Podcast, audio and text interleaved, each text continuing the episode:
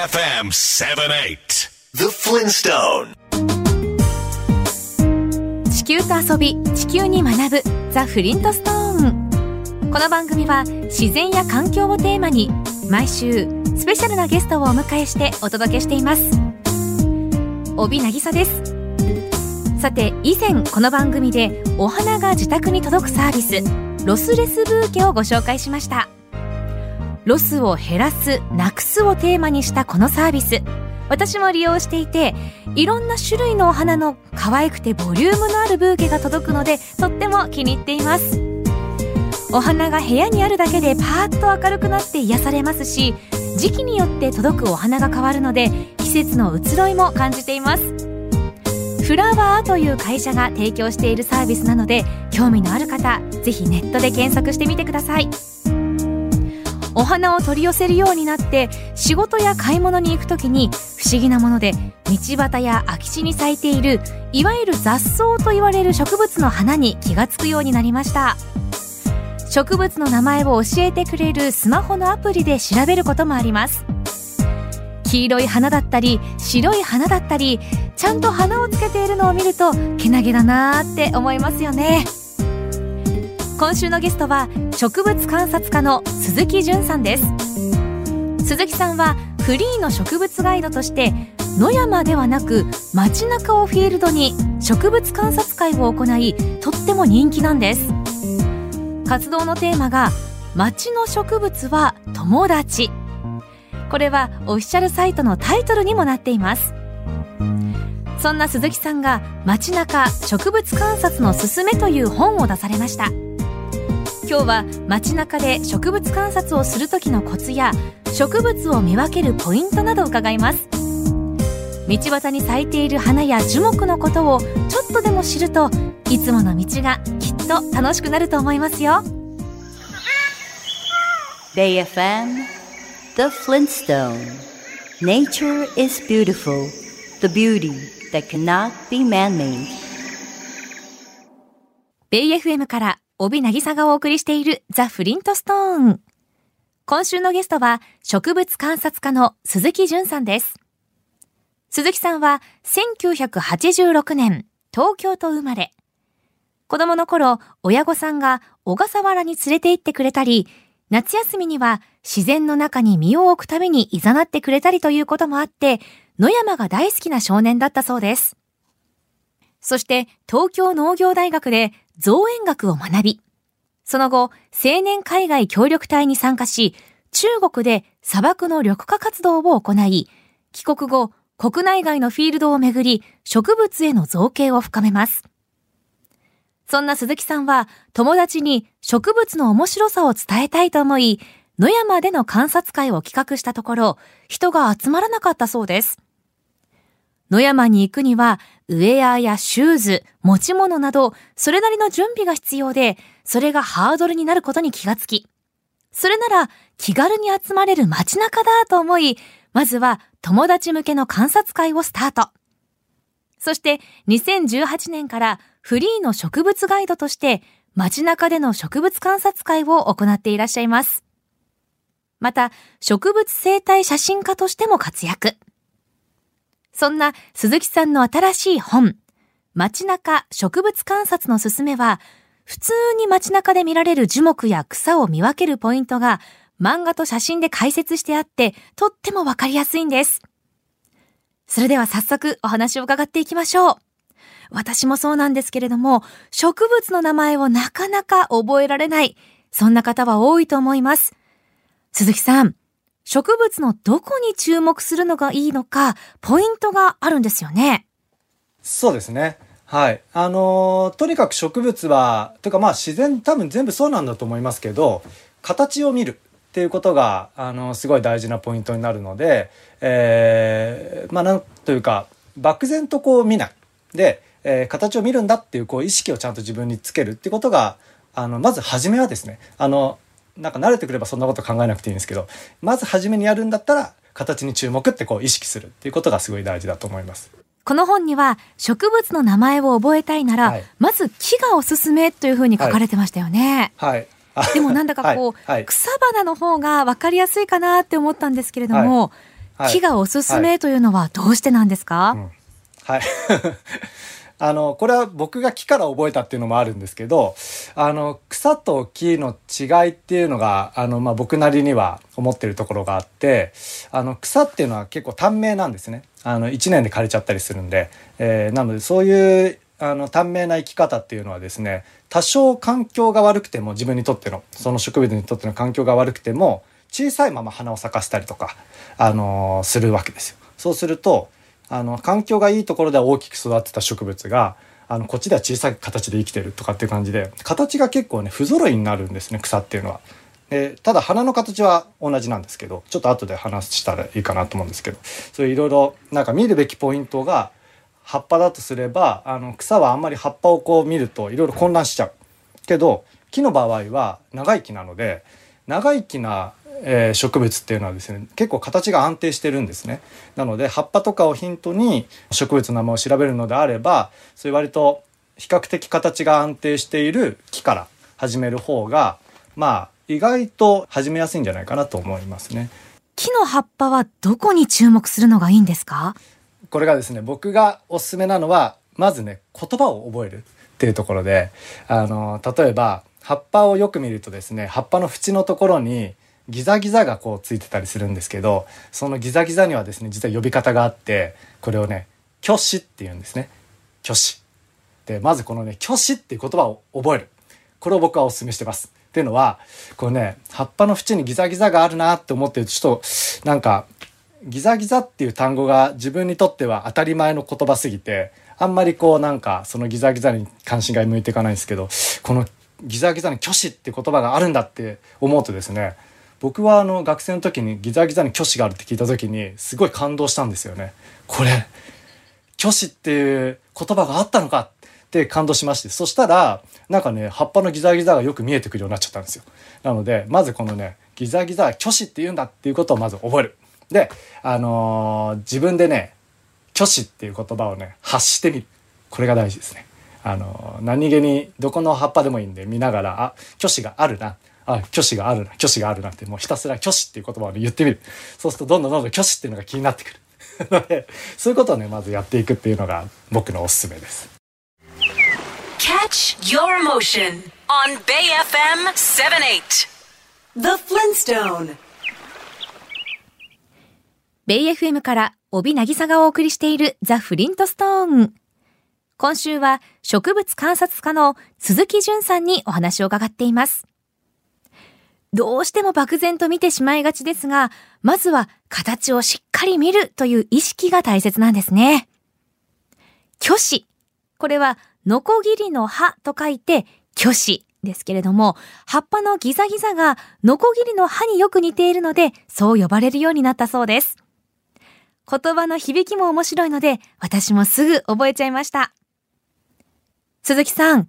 街中の公園などでよく見る木で、この木の葉っぱを見ると面白いというのはありますか？僕ね葉っぱを見るっていうのは簡単だと思いながら難しいと思ってることもあってっていうのは今僕が例えばえのきの葉っぱ面白いんですよって言ったところでまずはいろんな葉っぱの比較っていうのをしておかないとどの葉っぱが面白いかっていうことがね分かんないんですよね。なのであの例えばえのきだったら虚子がね葉っぱの根元の部分半分のところはね虚子がないんですよ。半分とか虚子がないのにその半分より先が虚子があるっていう形をしてて僕にとってはすごく面白い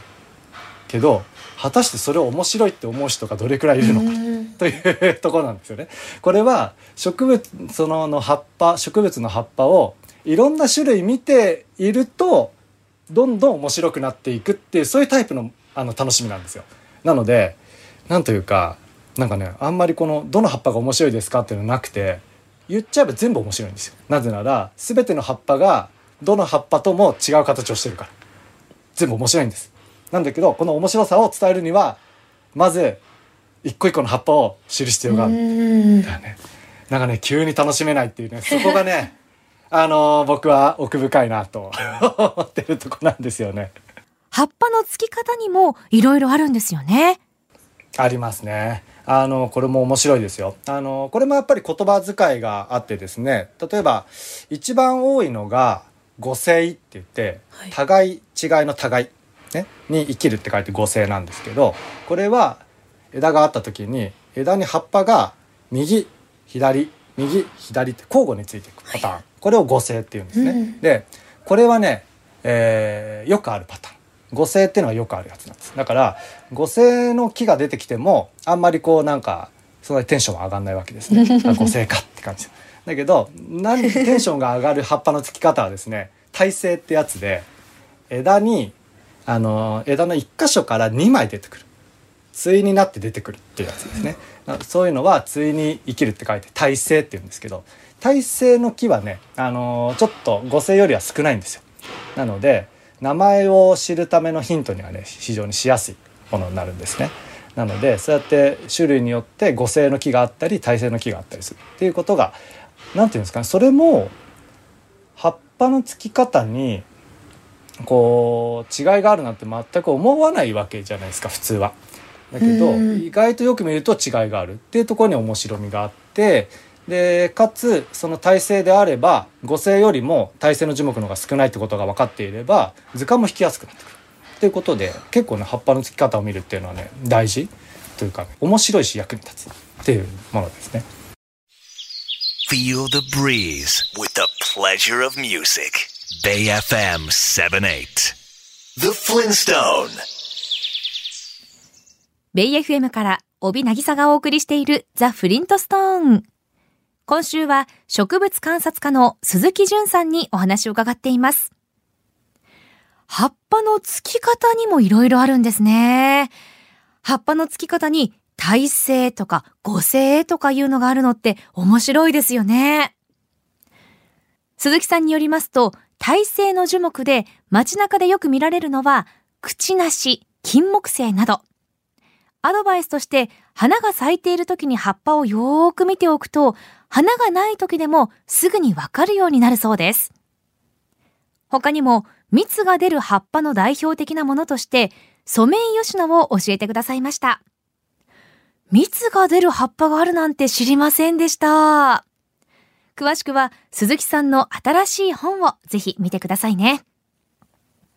続いては、草を見る時のポイントです。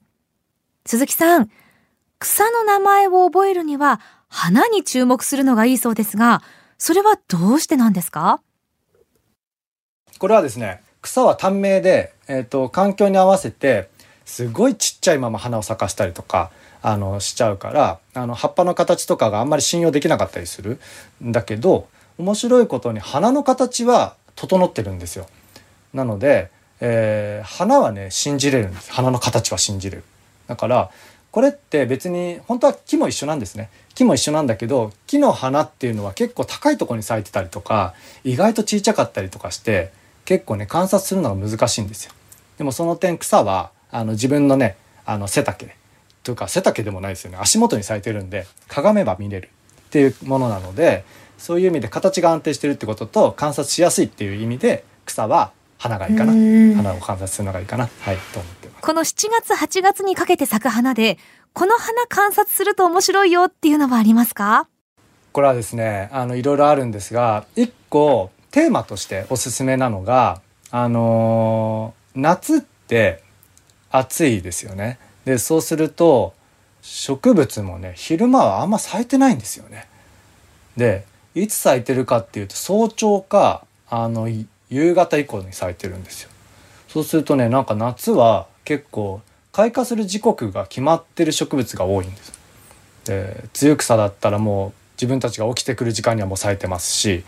でお白い花なんか4時から咲き始め夕方4時ですねから咲き始めますし。で夕方6時ぐらいからカラスウリっていう白い花が咲き始めたりとかするんでなんかこのね開花の時刻をテーマに、えー観察すると面白いものが結構夏はいっぱいあるかなと思いますね。夏は早朝や夕方以降に花を咲かせるんですね。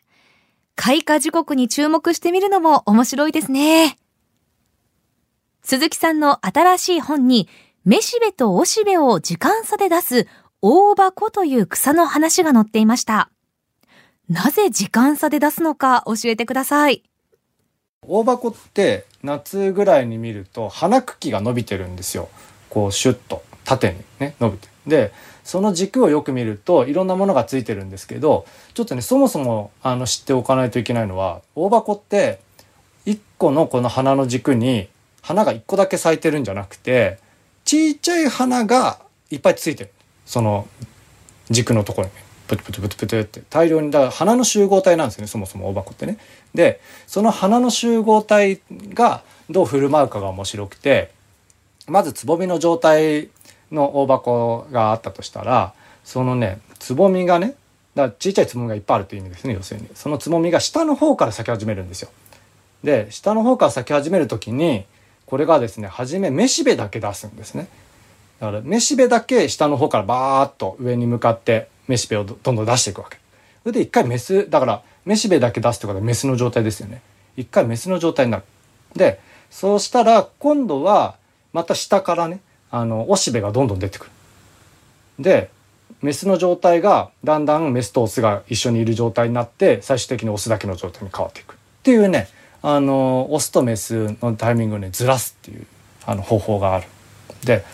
これはですねあのすごい巧妙でですね大箱はあの風にあの花粉を運ばせるタイプのあの植物なんですけどそのもしも同じ花の中でおしべとめしべを同じタイミングで出しちゃったら自分のおしべから出る花粉が自分のめしべにくっついちゃう可能性があるわけです。で植物も結構ねあの実は他の株との、えー、と、えー、受粉したいと思ってるわけですよ。そうすると自分の花の中におしべとめしべが一緒にあったらねあの自分のおしべが自分のめしべにくっついてしまうのであればね、メスとオスのタイミングがこうずれていれば例えば初めだったらメスの状態になるわけですね。めしべだけが出てきてメスの状態になっていれば他の花から花粉が飛んでくるのを受け取るだけになるわけですね。そうすれば、ね、自分の株の中では受粉しないですよね。他の花からの花粉を受け取るだけ。で次はおおしべが出てくると。そうするとオスの状態になりますよね。この時は自分の花粉を他の株に運ぶだけの状態になる。ってわけです。なのでそのオスメスの熟すタイミングをずらすっていうことのメリット。がそこにあるわけですね。他におしべとめしべを時間差で出す植物で夏に観察しやすいのは気境だそうです。最初はおしべが出て、それがペターとなったら次にめしべが出てくるそうですよ。花の中心だけが変わるのが面白いと鈴木さんはおっしゃっていました。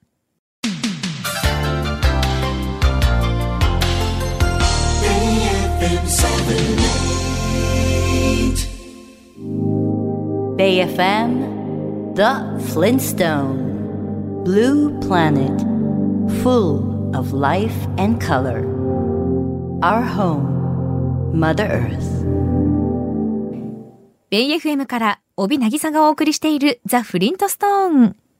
今週のゲストは街中植物観察のすすめという本を出された植物観察家の鈴木淳さんです。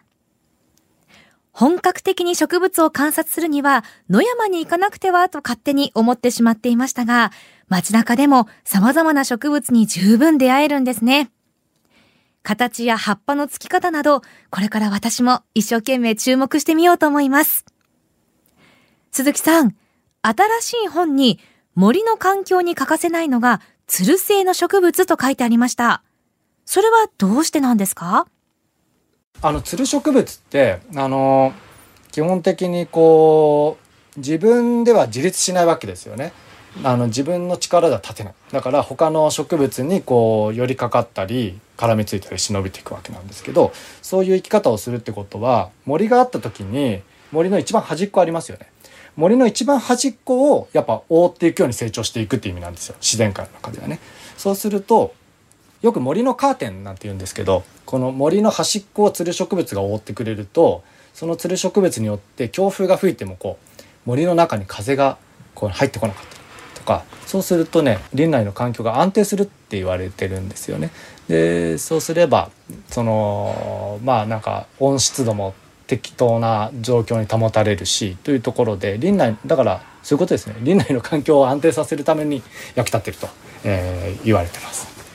つる性と言ってもいろんな巻き方があるんですよね。あります。これがね夏以降はあのとにかくつる植物を観察するっていうのはおすすめですねあの街中だったらフェンスを見ればいいんであのフェンスをひたすら見るそうすると自分のつる自体が巻きついていくあのだから本体ですね自分の本体つる本体がこうやって巻きついていくっていう方法があればその自分のつるの本体から別の巻きひげってやつをピロピロってこう出してその巻きひげってやつでこうペタペタとこうしがみつきながら登っていくなんかロッククライミングしてるみたいな感じですよねそういう感じで登っていくつる植物もあるしあるいはねあのもうもはや巻きつかないであの巻きひげの先を吸盤みたいにして吸盤で壁にペタペタ張り付いて伸びていくっていうのがあったりとかしてあの、ね、これもね様々なんですよ。Your motion on Bay FM 78 The Flintstone ベイ FM から帯渚がお送りしているザ・フリントストーン。今週は植物観察家の鈴木淳さんにお話を伺っています。夏以降はつる植物を観察することがおすすめとおっしゃってましたね。つる本体が巻きついているのか、あるいは違う巻きつき方なのか、フェンスに注目したいと思います。鈴木さん、初歩的な質問で恐縮なんですが、植物はなぜ緑色なんでしょう？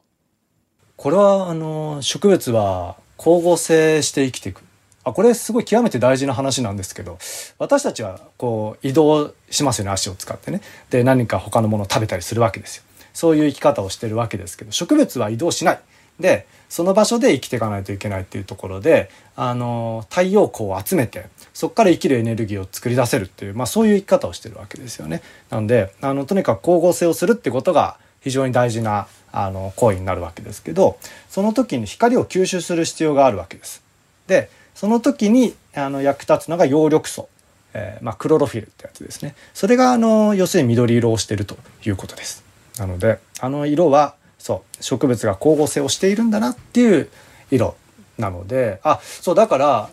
あの葉っぱって緑色じゃないですか。だから葉っぱで光合成してんだなって思えるわけですよね。だけどあのそう思うと茎？草の茎とかって緑色してんじゃないですか。ああいうところにも実はあの葉緑素が入ってて茎も光合成してると言われてるんですよ。なので結構植物がどこが緑色なのかみたいのって見てると面白いかもしれないですね。意外といろんな発見があるかもしれない。鈴木さんをこんなに虜にしている植物の一番の魅力って何でしょう？あの、やっぱ移動しないっていうところがね、本当に面白いなって思ってますね。あの、とにかく僕たちとは全く違うんですよね、生き方がね。で、移動しないって、僕たちからすると非常にこうデメリットに感じるじゃないですか。僕今ここで生きてろって言われてもう困っちゃいますよね。だけど植物は別にそれでいいんですよね。移動しない。っていうでだからなんか移動しないためのいろんな工夫があって例えば移動しないで、ね、なんか誰かに食べられちゃったらどうするのとかなっても植物にはですね目っていうのがあるんですよ。そうすると目からですね、あの、もし体の一部が食べられても、目が残っていれば目からまた新しい葉っぱが出てくるんですよ。っていう感じでもう、そもそも、あの、移動しなくても生きてられるようになってるから。で、そういうのを見てると、なんか僕たちはついそうやってね、あの、植物は移動できないから、みたいに言うけど、逆に植物側からすると、お前たちは何で移動してるんだと。あの、大変じゃないか、その移動するのは。っていうふうに思われてもしょうがないよな、とかって思うわけですね。そうするとなんか自分っていうのはどういう生き物なんだろうかとかなんかそういうね視点がね出てくるわけです。そういうなんか常に僕は植物を見てるけど植物側から何かを投げかけられてるっていうような気がするわけですね。そこが僕はね魅力に感じてるんですよね。Feel the breeze with the pleasure of music. Bay FM 78. The Flintstone.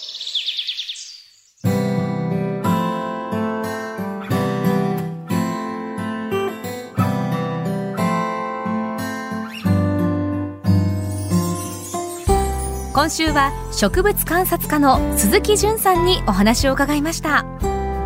植物の一番の魅力は移動しないことと鈴木さんおっしゃっていましたが